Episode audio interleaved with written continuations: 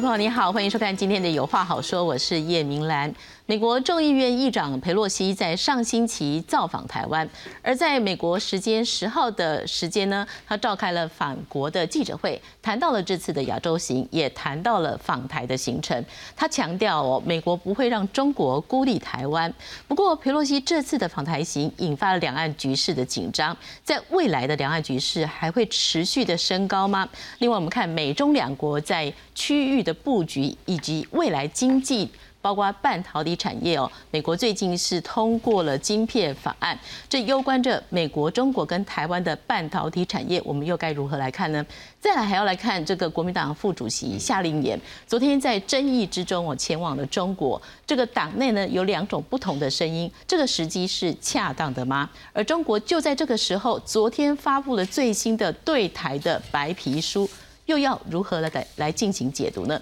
今天节目我们持续的来关注，为您介绍三位特别来宾。首先，我们欢迎的是前国防部长杨念祖。呃，各位观众好。是继续欢迎正大国关中心研究员宋国成宋老师。主持人、两位贵宾，呃，各位观众大家好。也要再次欢迎中华亚太精英交流协会秘书长王志胜。是主持人好，各位观众朋友大家好。我们首先来看哦，美国众议院议长佩洛西哦，他在反国的记者会提到了，美国不会让中国孤立台湾，而中国呢挡得了台湾参与国际组织，但是挡不了美国议员的访台。美国众议院议长佩洛西十号率领亚洲访问团在国会召开记者会，有记者询问中国在台湾周边发动军演，并扬言要让演习常态化。佩洛西对此回应：美国不容许这种情况。I think what we saw with China was they were trying to establish sort of a new normal, and we just can't let that happen. 佩洛西指出，访台目标就是基于强健台美关系，也重申支持台海维持现状，并强调这趟访问没有违反美国政策，美国对台政策也没有改变。But in keeping with that, we will not allow China to isolate Taiwan. They have kept Taiwan from participating in the World Health Organization, other things where Taiwan can make a very valued contribution. And they may keep them from going there, but they're not keeping us from going to Taiwan. 不过，解放军才刚结束围台军演，北京当局在十号就公布第三本对台白皮书，以“台湾问题与新时代中国统一事业”为题。相较于一九九三和两千年的两份文件，这次新版“台湾问题白皮书”没有承诺不驻军、不派人员去台湾管理，让台湾的空间更小。中国学者分析，北京当局要加快统一步调。Now, this is the time for all these ambiguities to be clarified. No one. No single country or groups of countries in the world can deny Taiwan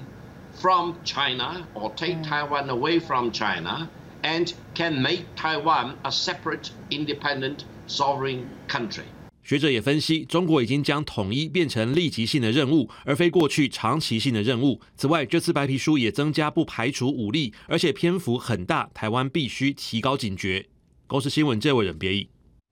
我们来看一下哦，佩洛西他在记者会讲的哦，他不他说不能够放任中国建立新常态哦。他说这次访台的目的是要强调美台在现状基础上享有强健的关系，美国支持现状，访台未与政策背离。而且符合政策之下呢，美国不会让中国孤立台湾。那北京拿出访当理由，升高歧视，企图建立新的常态，我们不能放任此事发生。访问团的成员也提到了，就是美国支持台海是和平跟稳定，想确保发生在乌克兰的事不会发生在东南亚，特别是台湾。另外，另外一个呃访问团的成员，他也提到说，日韩对推进与美国三边关系有更开放的态度，所以呢，提供台湾空间，让台湾持续生存在现状之中。请问一下部长哦，我们看哦，其实佩洛西访台到现在哦，已经过了一个星期了。这段时间呢，这个中共的军演哦，情势非常的紧张。那我们也看到各方持续在关注台湾的状况。嗯，您怎么看到目前为止两岸紧张的态势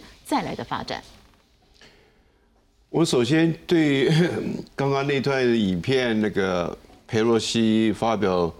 呃，分量很重的一些呃支持台湾的那个谈话，呃，其实你看他那个背景，他是已经回到这个众议院，然后举行的记者会，所以他神采奕奕，有主场的优势，当然他的呃身份呃地位呃也是重量级的，所以这场记者会对佩洛西来讲是非常重要的一个场合，来表达他的意见。当然，呃，高度的支持台湾，呃，也肯定这个我们的一个作为，我觉得对我们是有加分的。但是我要另外提一点，就是中共呃解放军这一次呃铺天盖地的穿过中线，贴近台湾本岛，在这个六个地区这个做强烈的军演，呃，其实不是针对裴洛西来台湾，因为军演这么大规模的这个这个军演，不是像这个呃金箍棒一样的啊，一夜之间就能够让它出现。它一定经过了长期的准备的，只是趁着佩洛西来这一个，来作为一个借口，所以佩洛西议员是议长是很很不幸的成了这一个火柴棒，点燃了这个军演的一个汽油桶，在台海周围呢燃烧了起来，所以他也是很无辜的，呃，但是我觉得呃，解放军这一次的军演是早早就胸有成竹，就是要呃做一次这样的一个表现。那当然是累积起来对美国的一个所谓呃言行不一的一个一个中国政策所造成的影响。那因为我出席过这个香格里拉的会议，就是今年六月，亲眼看到魏凤和这个非常的强硬高调的这个言论，我觉得当初大家也没有什么反应啊。可是我因为研究多年的解放军，我觉得这个言辞当中来讲是不妙的，呃，想不到就真正的发生了。那您刚刚问到说后来未来怎么样？呃，新常态其实也是美国说的，但是新常态是什么内容？没有人去给他一个很好的定义，到现在还早，不知道什么叫新常态。但是看样子是未来这个解放军对台湾地这边来讲，海空的这个越过中线的那个巡弋，或者是动不动来这个我们台湾本岛周边呢越过一。临海或者是比邻区，再来逗你一下，这个情况是会出现的啊。那当然，对于我们来说，我们要提高我们的戒备，呃，所以我们心里要有准备，说这种活动，解放军对我们贴近我们的一个活动了，在未来不是只有几个礼拜，甚至于说几个月之内，呃，会经常性的在做这一个活动，因为他要练兵，他要去练他的联合作战的一个训练。那正好找到这个机会，尤其是这一次六个区块做了这样的一个演练以后呢，他回去会做一个测试评估检讨，然后将将来在做的时候就有一些精进的作为，不见得是照第一个呃这个剧本来演，但它会更灵活。是，那我想请教部长，就是我们看这一次哦，呃，您刚刚说可能他准备很久了，那佩洛西刚好给他一个这样的触发，可以直接来做升高的局势。那么您在这个过程当中，您最担忧的情势是什么？我比较担忧的就是说，我们呃呃对这个问题有什么样的一个呃心理的准备？那第二个最重要就是我们有什么样一些有效的应应的作为？让他呃碰到钉子，不敢继续造次，我相信是可以有作为的，而让他不敢说哦，我贴的那么近哦，你现在有作为了，所以一定要有一些具体有效的作为，不见得说你要用飞弹打他，擦枪走火是最最可怕的事情，但也有很大很多其他的做方法，可以让他避而远之，不要贴的那么近，啊，那你推到一些。大家可以去呃相互有一些更有默契的一个平衡的做法，我觉得我们必必须要有一些比较呃更有利的作为，所以这方面国防部也好，我们的国安高层也好，应该趁这个机会好好检讨我们现在所面对的一些呃恫吓的状况，而且是变本加厉的恫吓的状况，你一定要有反应。这个反应呢，不仅是团结我们的民心士气，更是做给呃。国际看说我们是有能力啊，可以自我防卫。是，那我想请教宋老师哦，刚刚部长提到了，就是说他是准备很久，趁着这个机会，他一举把这个形势之前布置的全部都展现出来了。那在台湾我们政府方面的一个反应，您目前来看，您觉得我们反应的如何？OK。我非常同意部长所说的啊，就是即使佩洛西不来，那么中共一样是持续对台湾啊呃制造威胁、制造危机啊。所以佩洛西本身，嗯，当然他可能是在世界上本身是一种有触发的一种效果啊，呃，但是其实这次的军演，在我看来啊，实际上是中共他早已准备好的攻台剧本当中里面的提前曝光而已，啊，也不可能说佩洛西来了，我赶快立刻准备一场军事演习，啊，因为我们长期研究中共问题的人都知道啊，他的攻台的剧本这一次突提前曝光了两个剧本，一个是海上封锁，一个就是资讯战啊。所以这两个是他们常备、已经备好的一种剧本啊，所以因此我觉得这个演习本身呃会出来，其实并不意外啊。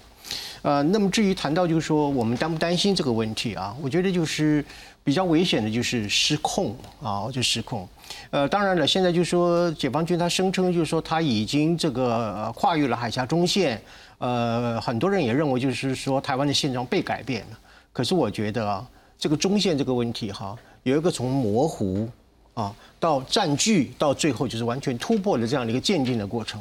我们很难说一次这个船舰越过了一段时间短暂的时间，你就说它这个叫做啊去除了海峡中线啊，或者是说啊改变了现状。我的意思是说，一次演习当中里面对台湾海峡中线的这种侵犯，呃，并不必然就是等于就是说。啊，整个台海的现状的结构性的改变，我觉得这还是有一段距离，我们要加以区分啊。呃，不过话说回来，就是说我们最担心一件事情就是中共的失控，因为我们不晓得他那个高涨的民族主义会涨到什么样的程度啊，到了一种失控的一个地步啊。另外一个就是我们自己本身的备战不足，如果他失控，然后我们备战不足的话，这很容易在擦枪走火的情况之下就爆发了一些不不可不可预期的一个危机啊。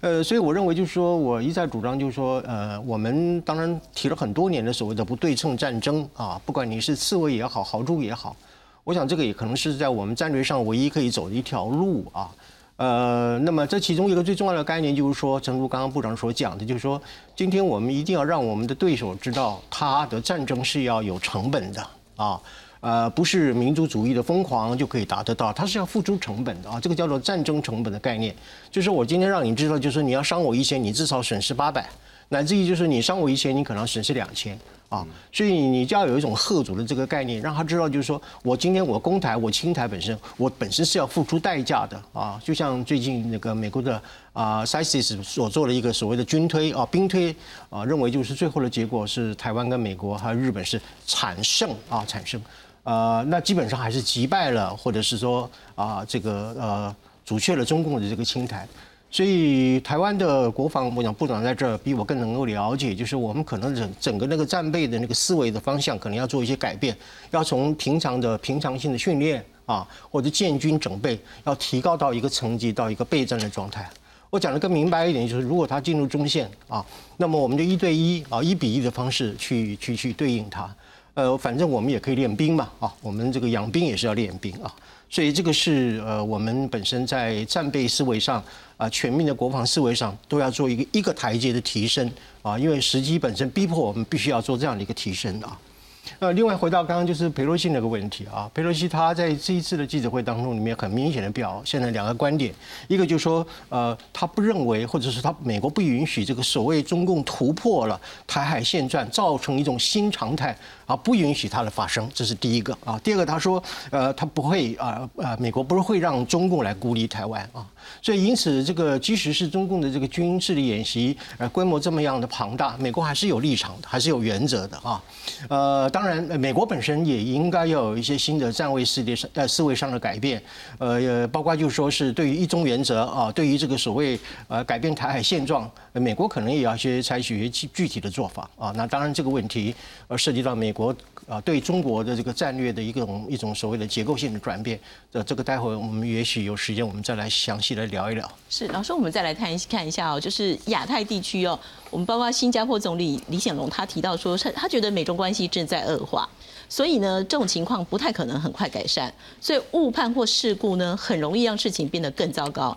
他觉得未来几十年可能不会像现在这样的和平稳定。那么东协外长会议有一个共同声明是说。东协国家仍遵守一个中国政策，那可以积极促进区域和平对话，但是也谈到了区域动荡是加剧的。而美日澳外长的联合声明是说，因为希望透过外交途径避免误判风险，呼吁中国要停止军演。南韩的外长他是支持一个中国政策跟台海稳定的，他也提到避免地缘政治的矛盾激化。所以我想请问一下秘书长哦，就是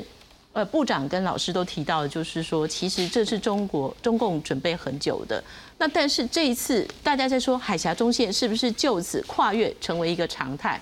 但因为我们看到其他亚太地区的一些呃呃政府的首长，他们的担忧其实是蛮深的。嗯，是没有错。我们从这些呃国家的担忧来看哈，就如同两位老师所提到的，第一个，这一次的台海的军演，我觉得给美国或者是给这些亚太国家，不管是新加坡，不管是这个东协的外长，或是美日韩的这些所谓的声明都好，你可以看到他们担忧的大概就是佩洛西所讲的所谓的新常态，也就是中国会不会透过从这次军演开始。不论是外界评论，但是我个人不认为不会，就是军演的常态化。哦，这件事情我认为北京的成本太高。哦，但是会不会把海峡中线，刚刚特别是部长提到的空域上的海峡中线，水域上的，他从六月份所提到的台湾海峡非国际水域，透过这种实际的作为，一步一步的去建立所谓的新常态。那这个过程当中，自然而然，一方面在台海当中，你会造成一个紧绷的一个群势发生；二方面，不论是你在台湾海峡的这个上空的频繁的航路，台湾海峡水域。这种极为繁忙的这个所谓的国际航线，如果因为这个常态化的过程当中，可能都会造成从东北亚到东南亚，在经济上面、在安全上面、在地缘政治上面的紧绷，而这个紧绷就如同刚刚宋老师所提到的，这个紧绷的过程当中，不止台湾，我们必须。像捍卫当啊这个所谓西南西南的这个 ADIZ 一样，对于海峡中线或者是对于所谓的这个水域上面的一个主权的维护哦跟捍卫。那二方面，我相信包括美国哦，包括日本等等国家，恐怕也会想尽办法在这个东西上面去维持既有的这个现状。维持这个现状，不完全是说啊为了台湾的安全，也包括刚刚讲到了从东北亚、东南亚的整个呃经济、地缘政治等等的利益存在。哦，问题是一方面想要尝试去做一个新常态，一方面想要维持现状，那这时候的擦枪走火，哦，或者是可能出现的风呃不必要的失控风险的几率就大幅的增加。那这个情况其实是为什么亚太国家现在看起来相对不安的原因，并不是台海就会立即产生可能的战火，而是。未来看起来，美中两强在这一次的台海军演当中所展现出来的这样子的一个态势，哦，我姑且把它叫做就是新常态跟维持现状的一个一个针锋相对的一个过程。它当然就如同两位老师所提到，它是一个常态性的、动态性的变化。问题是这个动画不是只有台湾受到影响，而是刚刚讲这一系列的东亚国家可能都卷入这场影响当中，而一个不小心的失控。这个本来的这个呃冲突哦，就可能会酝酿成更大的一个对抗。那其实二零零一年在台南海上空的这个中美的军机擦撞的问题，其实就有这样子的味道存在。只是现在的场景换到台海，而且在台海问题上面看起来，北京的所谓的对于这种主权的决心更强烈，但是同时。呃，也让这个台海问题，也因为乌克兰之后，其实也让全世界更加的关注，也使得这样的针锋相对的状况，会让刚刚这些国家看起来这个心理上在短期的不安全感也越来越的强烈。是，我想请教部长哦，就是亚太地区，包括就是呃新加坡、南韩、日本，都相当关注台湾这次跟中国之间的一个状况。那您看，就是大家呼吁。要谨要谨慎，然后要维持区域和平稳定。嗯，中国那边怎么来看各国的呼吁？然后目前您的解读是，他们还会持续的一直进行，在长达好几个月吗？刚才宋老师也提到了，就是说，呃，他做这种危险性的恫吓的一个军事演习来讲，啊，自己的也会受到伤害，因为，呃。刚才我们理事长也刚也说过了，呃，秘书长也说过，就是这个航线来讲是贸易的一个重重要的一个渠道，呃，所以从东北亚、韩国、日本、台湾，包括中国大陆，对对，然后到东南亚，然后进入马来马六甲海峡出去，这是全世界的经济命脉。对，你你经常性的在这边做一个内封锁了也好，或者是这各各方面的一种阻断这个航道，或因为只要你有演习，你必须要公告，嗯，航空器不能飞，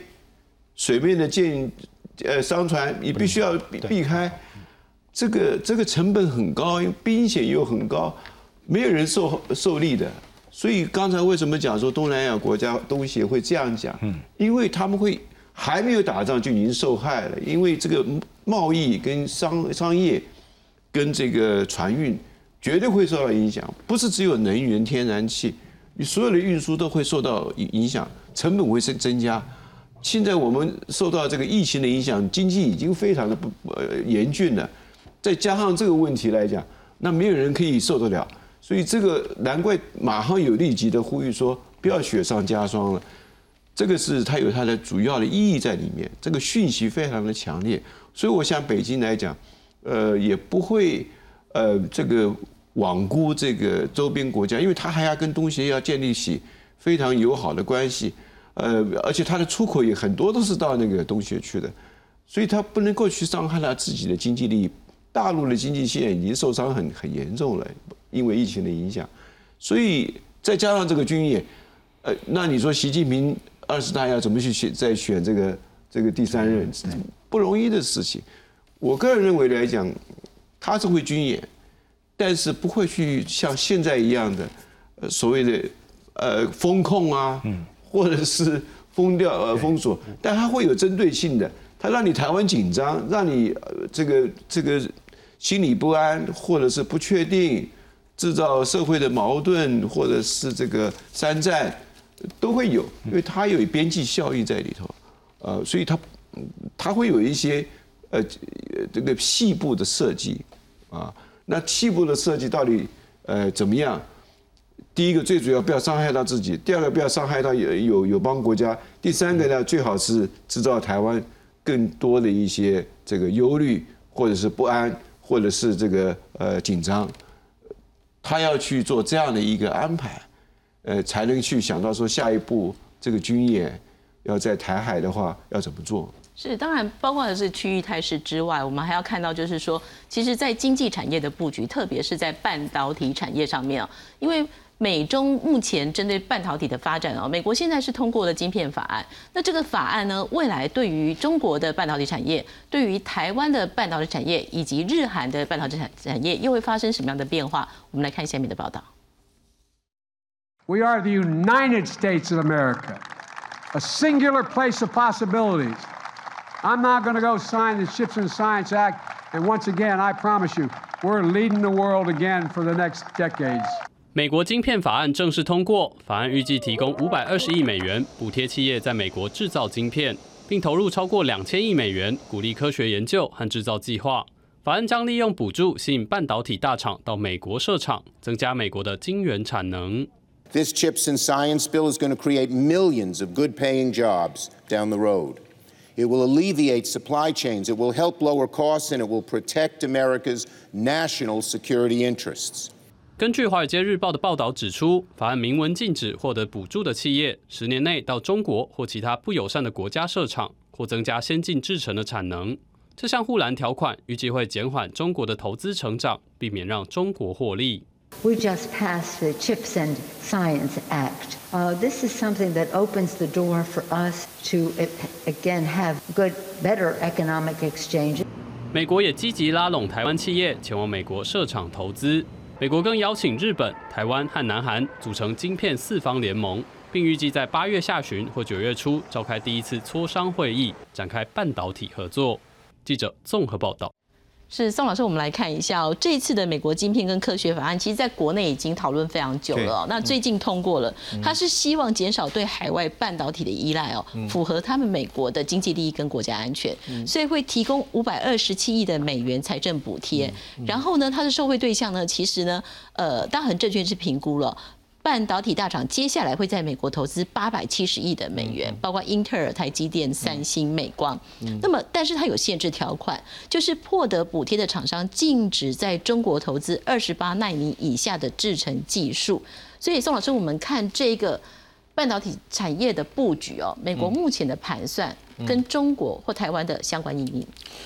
OK，这个晶变法，呃，主要它是有两个基本的考虑啊。第一个呢，就是说它是一种科技的一种保护主义啊。它首先它是要用这样的一个庞大的这个预算啊，那么的投入来建立一个它的本土的晶片的一种生产链啊，本土就建晶片生产链的本土化啊，来达到一种对美国在高端科技当中里面的保护啊。那么，甚至包括垄断的一种作用在里面。另外，就是说，这个经验法当中里面还有一个非常重要的部分，叫做排他性条款。这个排他性条款其实就是针对中国的啊。呃，在二十八纳米以下的这个芯片，凡是受到了美国政府补助了，其他的所有的这些厂商都不得再继续在啊这个中国呃生产啊，或者是销售。二十八纳米，我们知道现在中国的纳米的水平大概是已经脱离了二十八纳米，已经到达差不多十四纳米的程度了啊。所以现在就说，呃，这个门槛很高，就是你凡是你二十八纳米以下的，我都不让你到在中国去生产。这个很重要的一个战略的意义就是说，是我就是一种这个叫勒脖子、卡脖子啊，呃，就是呃一种脱钩、一种一种锻炼的一种做法啊。呃，美国的用意就是在未来的十年当中里面，要拉大这个跟中国之间的在纳米啊科技方面，在晶片当中里面所谓的一种代际的差异啊，代际的差异，呃，更更大幅度的拉大美国在这个高端领域当中里面它的领先的这个地位啊，呃，所以这个是一个非常，我认为是一个很狠的法律啊，一个很狠的法案，因为它真正是掐住了呃中共的脖子啊。未来十年之内的话啊，在当这种所谓的这个科技的这个代差啊，一代一代的这种差异拉大以后呢，啊，可能中共飞弹也打不出去啊，飞机也飞不起来啊，等等的，呃，所以我们要特别注意，就是说，美国其实在这个战略当中里面，呃，它其实是蛮聪明的啊，蛮聪明的，就是说，它现在就是我一再强调，就是说是，呃，美国对中国的战略是一个双轨啊，第一轨就是我所说的一种诱战啊，就是我让你逼我对你开战的一种一种战略。那么晶片法就属于这个双轨里面的第二轨，叫慢死啊，就慢慢的把你窒息而死的这个战略啊。呃，美国它不一下子跟你打热战，像这一次这个呃中共的这个军事委呃这个演习，呃美国也没有很激动啊，他们也也没有很紧张啊，他就是啊在旁边这个仔细的观察，甚至拜登就认为就是说呃我不担心这个情况啊会继续的恶化等等的。呃，所以这个晶片法本身，除了有它的重建美国本身在全球的一个科技领导地位，建立它自己本土的这个啊这个晶片的产业链，呃，让更多的国外的厂商能够到台呃到这个呃美国去设厂，或者造成一种所谓的一种科技的回流之外，它还有一个叫做剑指中国，啊，它就要是它就要在这个晶片的这样的一个勒喉的这样的一个关卡上面呢，来。这个遏制中共的这个科技的取得啊，让它处于和美国一个比较长的一个啊代际差异的情况之下，那么美国就用这种高端的立法，以及科技的勒脖子啊，来长期的来跟中共进行竞争，而且这个竞争本身就是一个生死竞争。为什么？科技二十一世纪本身就是一个晶片的世纪啊，没有晶片就好像以前没有石油一样的，这个，所以这个晶片的争夺本身才是真正的战略上的重中之重。呃，所以你看那个拜登他非常得意、非常兴奋啊，那么那么宣布他签署了这个法案，他知道这个法案本身事实上是真正能够勒住了中共的脖子，让他慢慢的像温水煮鸭，或者是这个窒息的状态。而取得了这场终极的一个胜利。是，那秘书长，我们看到，如果说美国是这样布局的话，中方难道没有阴影吗？嗯，中方其实从二零二五的这个所谓二零二五制造开始，其实它不断在制造产业，或者是后来的相关所谓的 AI 产业上面，它不断的也试图在半导体、在晶片产业想要去做突破跟发展。问题就刚刚如同宋老师所所提到的，其实我们知道半导体，特别是晶片的关键技术，其实一直掌握在美国手上，这是第一个区块。所以中方就算想要自主研发，其实我们也都知道，它其实这这几年也不断的投入大量的经费，想要自主研。研发晶片，大量有是所谓的这种所谓的晶圆厂去去去去这个各地的建部件，可是后来发现都是一场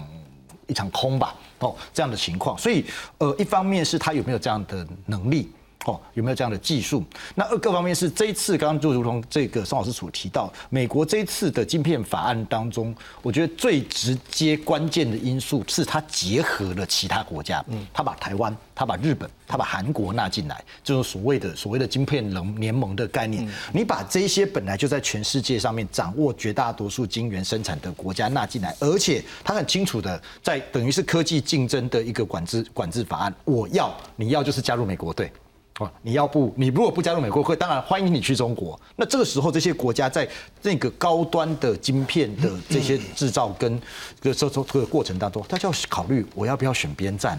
哦，所以其实这个过程，它其实是你看的这个过程，它其实是我觉得有点。棒子与胡萝卜吧，就是它一方面透过大量的这些资金规模的投资，其实受益的不是只有美国本土的企业，它包括了台积电，包括了三星，其实都都可能得到这些这些补助，所以这当然一部分会有吸引力过去。那二方面，他也告诉，他也直接告诉你这些盟友国家，如果你在二十八纳米以下的这些晶片，你要到你要到中国，那你未来的这个可能面临到美国这方面的科技管制制裁是什么？它棒子与胡萝卜旗下的情况，其实很大一块。断绝了中国，它呃不能讲说完全没有希望，而是延迟，而且我就还可能用再强烈一点，大量延迟了中国可能要在晶片产业上面追上美国的时间哦跟机会，那这个当然成本就非常非常的高，所以看到说美国在这方面直接，我觉得这是打蛇打七寸，因为我们知道未来不管是在军工产业上面，不管在重要的科技竞争上面，甚至美中现在连太空都在竞争的情况之下。晶片的重要性其实是直接决定了这两个国家未来国力的强弱，而美国这次的出手，我认为是相当精准，而且讲的直接一点就是相当，呃，对中国的来讲打击是，嗯，可能是一个呃长久的打击。对，是，所以部长，我们在看这个科技战的这个布局哦，目前美国呃想要跟日本、跟韩国、跟台湾组成这个相相关的联盟嘛？但是中国它一定有它的应用方式，而日韩在选择跟中国的关系上面，您又怎么看呢？所以这就很有趣的一个问题了。呃，我个人认为这次拜登签署这个晶片法案，你看到那个佩洛西议长在旁边好高兴，他还特别讲了一句话说：“啊，美国经济独立了啊！”这个是什么意思呢？这里面有文章的，因为我们不管看这个目前。重量级的这个晶片的一个供应者，像台积电啊、三星啊几个，这里面其实有美国的股东啊，不是全部都是 Made in Taiwan 或者是 Made in Korea。你看台积电的股东来讲，很多很多是美资，美国的技术。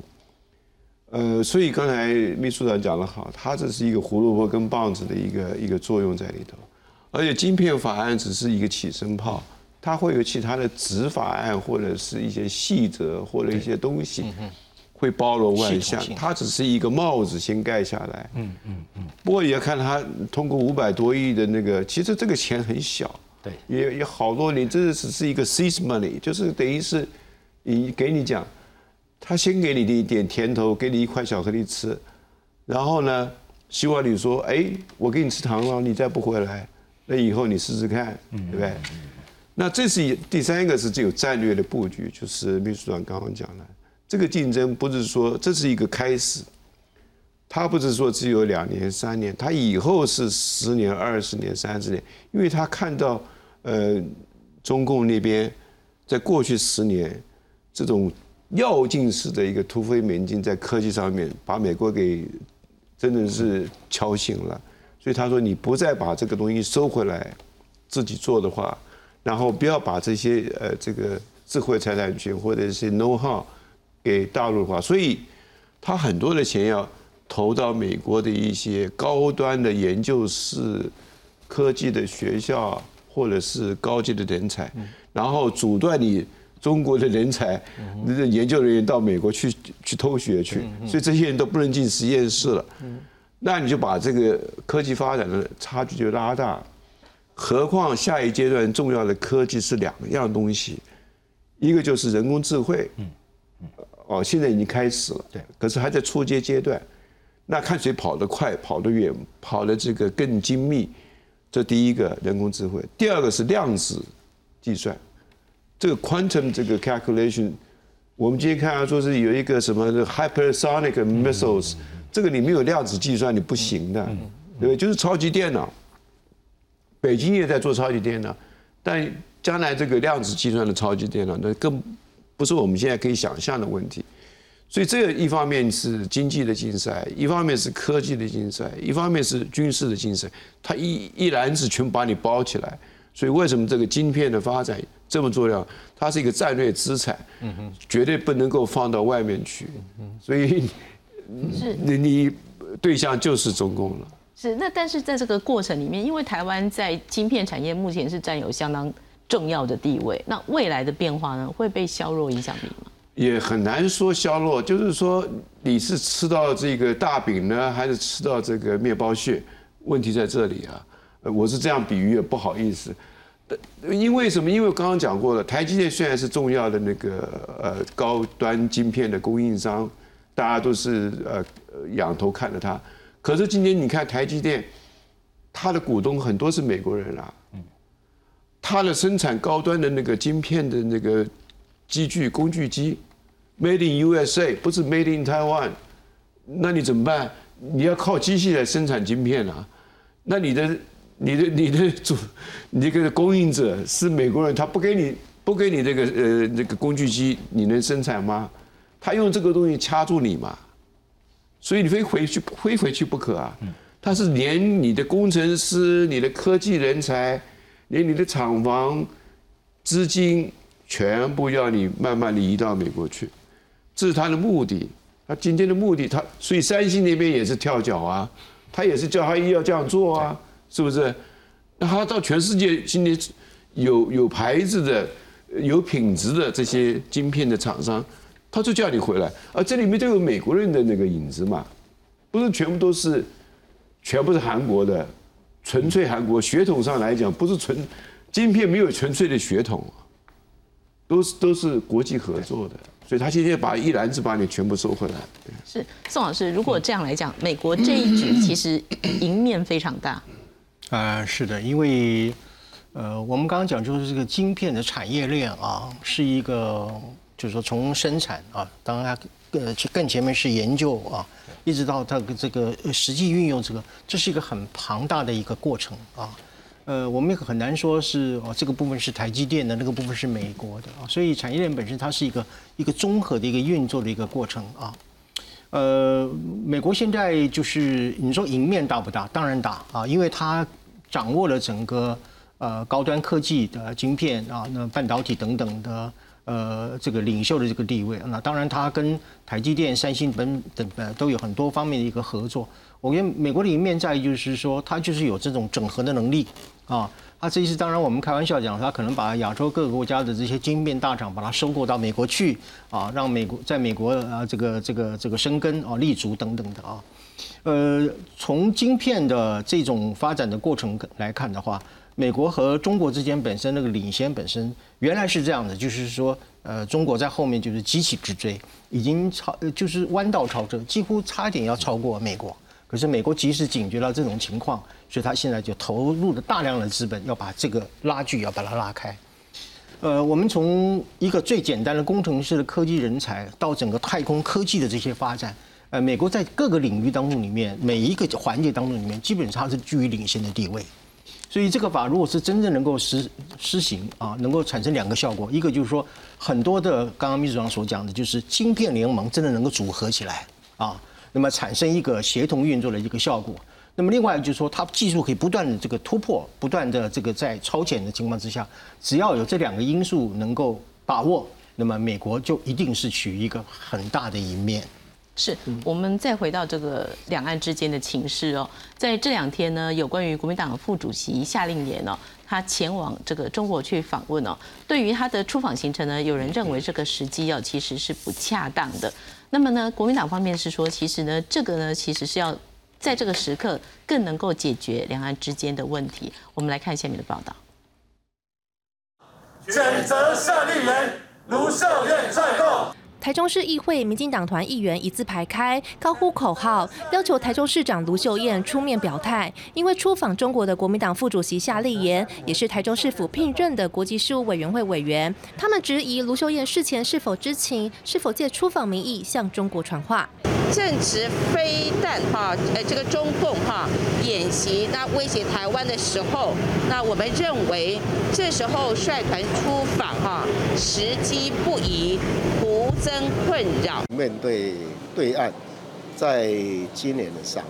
这个关键时刻，其实出访这样的一个行程，其实可以好好的思考一下。夏立言率领国民党大陆部主任林祖嘉等人访中，目前正在厦门隔离，预计二十一号展开拜会台商行程，将走访广州、深圳、杭州、昆山、上海等地。是我们呃主动要来的，其实跟大陆的邀约是是没有没有任何的关系的，我们没有任何的哦政治目的，我们基本上就是想要呃反映这个台商还有台生啊，在这边工作人他们在。两岸之间碰到一些困扰。林祖嘉表示，目前没有安排跟中国官员见面。不过，由于夏立言曾担任过陆委会主委，中国有可能派国台办主任刘杰一、中国海协会会长张志军接见，但这都尚未确定。记者赵永成、庄志成、杨敏峰、王龙涛台中报道。好，对于这一次哦，夏令营他们率团访中，我们看这个争议哦，民进党主席总统蔡英文他说这是不顾陆委会的苦劝哦，正告国民党真正挑起重担的是不眠不休的国军。那么国民党的做法是向国际社会传达错误的讯息。民进党的立委呢提到了，这是背叛台湾国家利益跟罔顾人民的安全。那时代力量的立委提到，不要甘为中国的打手，中共的打手，欺压台湾人民。民众党立委提到，夏令营此时出访政治不正确。但是国民党怎么说呢？这是沟通台商哦。主席朱立伦提到，就是越是困难，就不能放弃交流，不必想要运用任何方式来破坏，甚至抹红国民党。那。夏立言他说不会因为一次访问就被陆方统战了，大家可以放心，就是要关怀台湾，关怀在大陆的台湾同胞。那么曾明忠提到了此行没有任何政治性的议题，请问秘书长，这一次其实国民党内部也有很大不同的意见，那到底去跟不去，这国民党是怎么去推演的？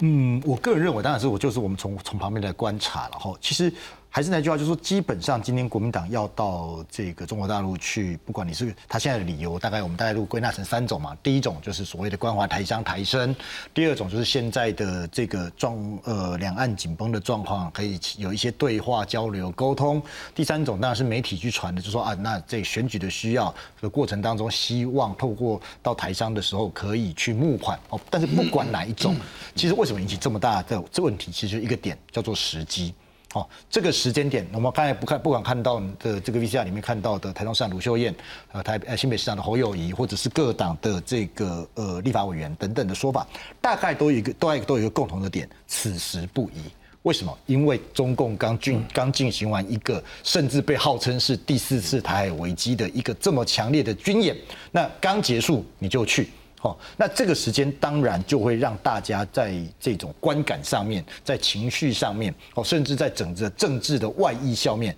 都会引起轩然大波。其实我们看到很多呃，这个以选举为考量这些国民党的青壮派的议员，其实反弹的程度恐怕比刚刚看到的这些政治人物更为激烈，因为这个直接冲击的是一个台湾民众在此时此刻的一个观感。那所以就回来讲说，那为什么？呃，国民党或者是说这个一定要坚持在这个时间点非出访不可，那这当然就会引起很多的呃不必要的政治联想。我觉得这是最根本的原因，而且甚至哦，就我个人所了解，是说基本上呃呃，陆委会不应该不止一次跟这个夏立言副主席有做相对应的沟通哦，然后也有不断的想办法劝退他，所以才会有那个。刚刚蔡总统所提到的，就是陆委会其实有很多次的，不管公开的、私下的沟通，可是最后还是结果还是无法成型。那另外一个，我觉得还有一个时间点，也让国民党这一次失分失血非常非常严重，就是他是这个昨天下午一点的飞机飞往厦门，昨天早上大概九点多十点的时候，中国国台办公布了，等下我们待会谈到的那个，呃，我就把它统签成台湾白皮书好了，哦，有这个台湾问题新时代的中国统一这个白皮书。你在早上公布这本白皮书，如果稍微看一下内容，大概就会知道现在跟台湾的主流民意哦是有相当相当大的差距跟背道而驰的，而且人家选在你要出访前的当天早上去做公布这样的白皮书，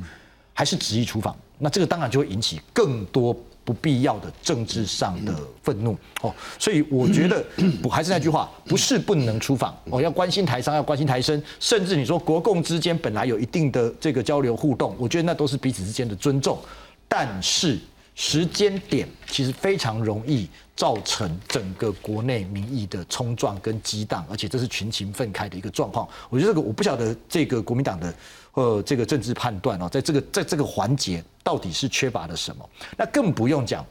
蔡总统更担心的是，这样子的出访会不会给国际社会一个错误的印象？也就是说，中共你刚刚才军演结束，结果台湾最大的在野党就就立刻前往中国去访问。我相信国际社会的感受是，会有一个感受是，他可能没有那么清楚的了解你到底是去干什么，台商、台生或其他的那不知道，但是他就会觉得说，哎。当全世界我刚刚看到一系列从日本、韩国、东南亚国协一路下来，在担心台海安危，在批判中国的穷兵黩武的时候，哎，可是在野党竟然到中国去访问，哦，那这个东西就会让国际社会出现充满各式各样的问号，因为台湾的问题本来就很复杂。那在这种情况之下，有这个东西出现，你当然会让大家更觉得。呃，有点觉得这个这个匪夷所思啊，所以我觉得从这个国际的氛围来看，从国内的民意来看，时机是这一次国民党出访当中最大最大的误判。是宋老师怎么看呢？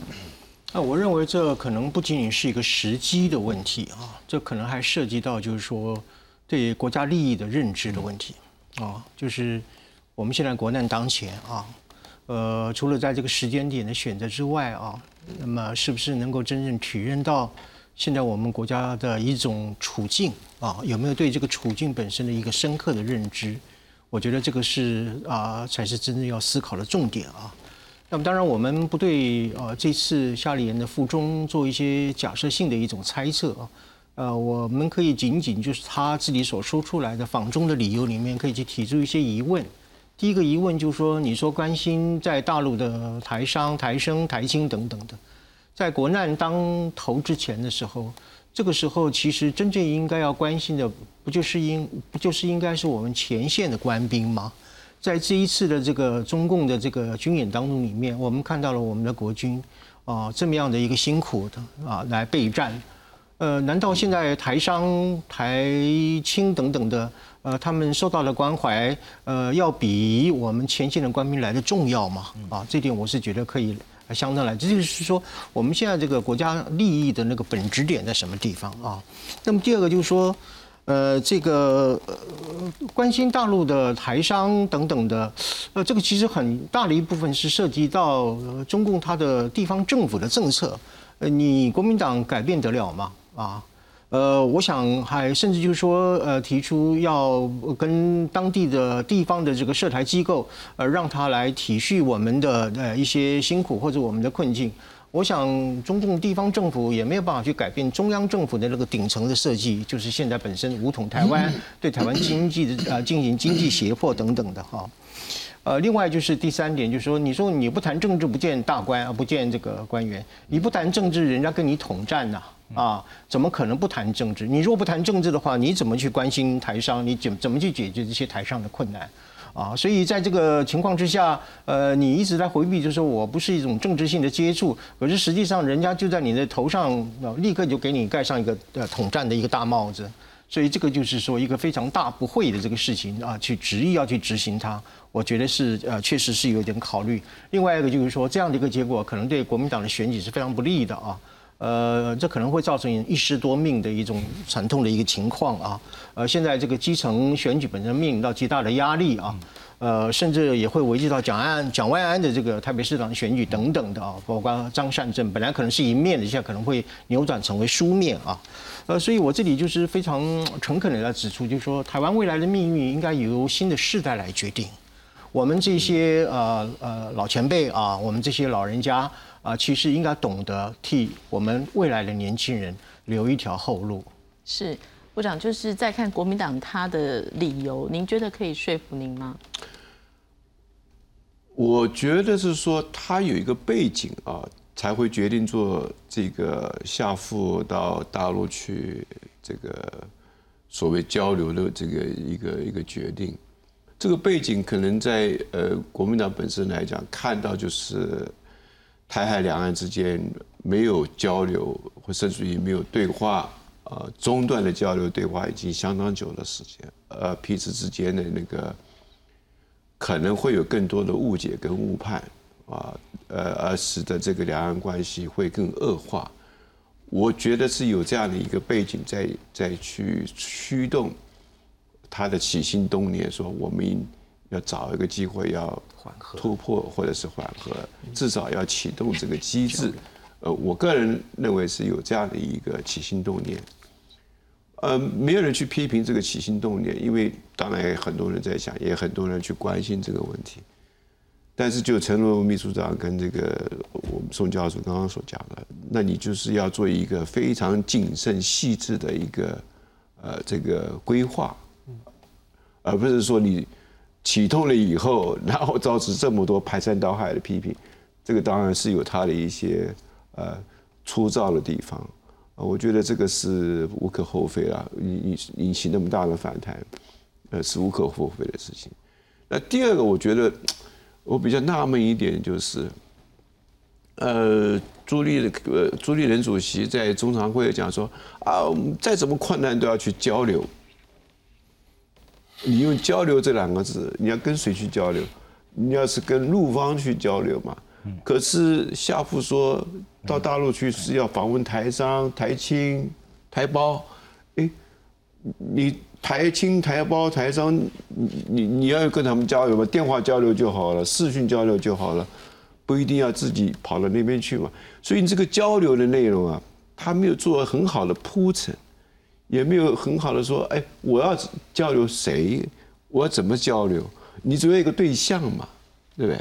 那人家讲说，你去看台商、台青，所以人家讲说，哦，你会不会有其他的安排？呃，不期而遇，呃，客随主便，那这让人家就觉得说你好像觉得很奇怪了，对不对？那我觉得这个这种安排啊，这种论述或者是这种呃铺陈的方式不够严谨。啊，不够严谨，你不够严谨，当人家会挑挑骨头啊，就会抓到你的把柄，这是很遗憾的事情。是那，但是刚刚秘书长也提到，其实，呃，其实各方在昨天一早就开始酝酿说，哎，不要去，不要去，赶快立即停止。他因为班机是中午之后的嘛，那我们再看说，哎，对台白皮书也在你出发之前就已经发布了。在这个时候做一个危机处理是不是更好？还有这个对台白皮书是不是将将好，就是掐好这个时机点，然后来发布，然后它是有一些政治意涵的。我觉得这个背后的运作，如果是他有这一个意涵来做的话，那很很不幸的，这个国台办害了那个夏立言了，对不对？那你在他出发之前，你颁布的这个白皮书，那不是这个雪上加霜吗？不是这个又让夏立言更更更难过嘛，对不对？因为他如果在机场的时候还没有上飞机之前知道这个事情，我也不晓得他要做什么决定。但这是的确是负面的一个作用嘛。所以国台办这一招一出来以后，你是什么意思啊？这个又又吃国那个国民党的豆腐，是不是？那你在这个时候吃国民党的豆腐，那国民党还要去交流吗？呃，我觉得。这也奇怪啊，对不对？难怪人家会把这个事情都在一起相对的来看。嗯，的确是，本来是想打一副好牌，结果人家收到的牌都是哇，这个破功了啊，超过二十一点了，那你没有办法了，对不对？嗯，是我们还有一点点时间，我想请问一下部长，怎么看第三次的白皮书？那个内容已经拿掉了，大陆不派军队，也不派行政人员驻台，在一开始的时候是有的。不管他怎么写，呃，这就是就像你炒一道菜一样的，你要先摆辣椒，还是摆大蒜，还是要摆摆生姜，对不对？你有不同的那个这个味道的一个组合嘛。但是基本上它还是那道菜，那道菜叫什么叫统战？啊，所以你你第四本白皮书或者是几本白皮书，从国台办发出来的就是统战的一个报告嘛，对，至少从台湾的眼光来看，就是统战的报告。所以你文字的堆砌其实也没有什么新的内容啦。那那那他就是在不同的时，他讲新一代、新时期嘛，新一代嘛。那什么叫新一代？我问你，我知道，那习近平二十大以后叫新一代吗？对不对？对，新时期，习近平时期。对对啊，所以这个对我们来说没有什么太大的一个一个一个意义在里头。那你那那这里面，呃，你还是没有破，呃，给给呃提供一个平台，说可以去帮助建设性的对话嘛？嗯嗯，对不对？你这这个版本的那个白皮书。你要怎么对话？嗯嗯对不对？没办法去对话去嘛，是不是？那我们也放出信息说，我们需要有建设性的对话。那起码大家就是对于针对建设性的对话，要要去琢磨一下嘛，到底是要怎么去论述啊？那呃，可以呃维护台海的和平稳定，这个是目标嘛？你也希望台海和平稳定，我们当然也希望台海台海和平稳定。那你这个论述就要去去思考一下，不是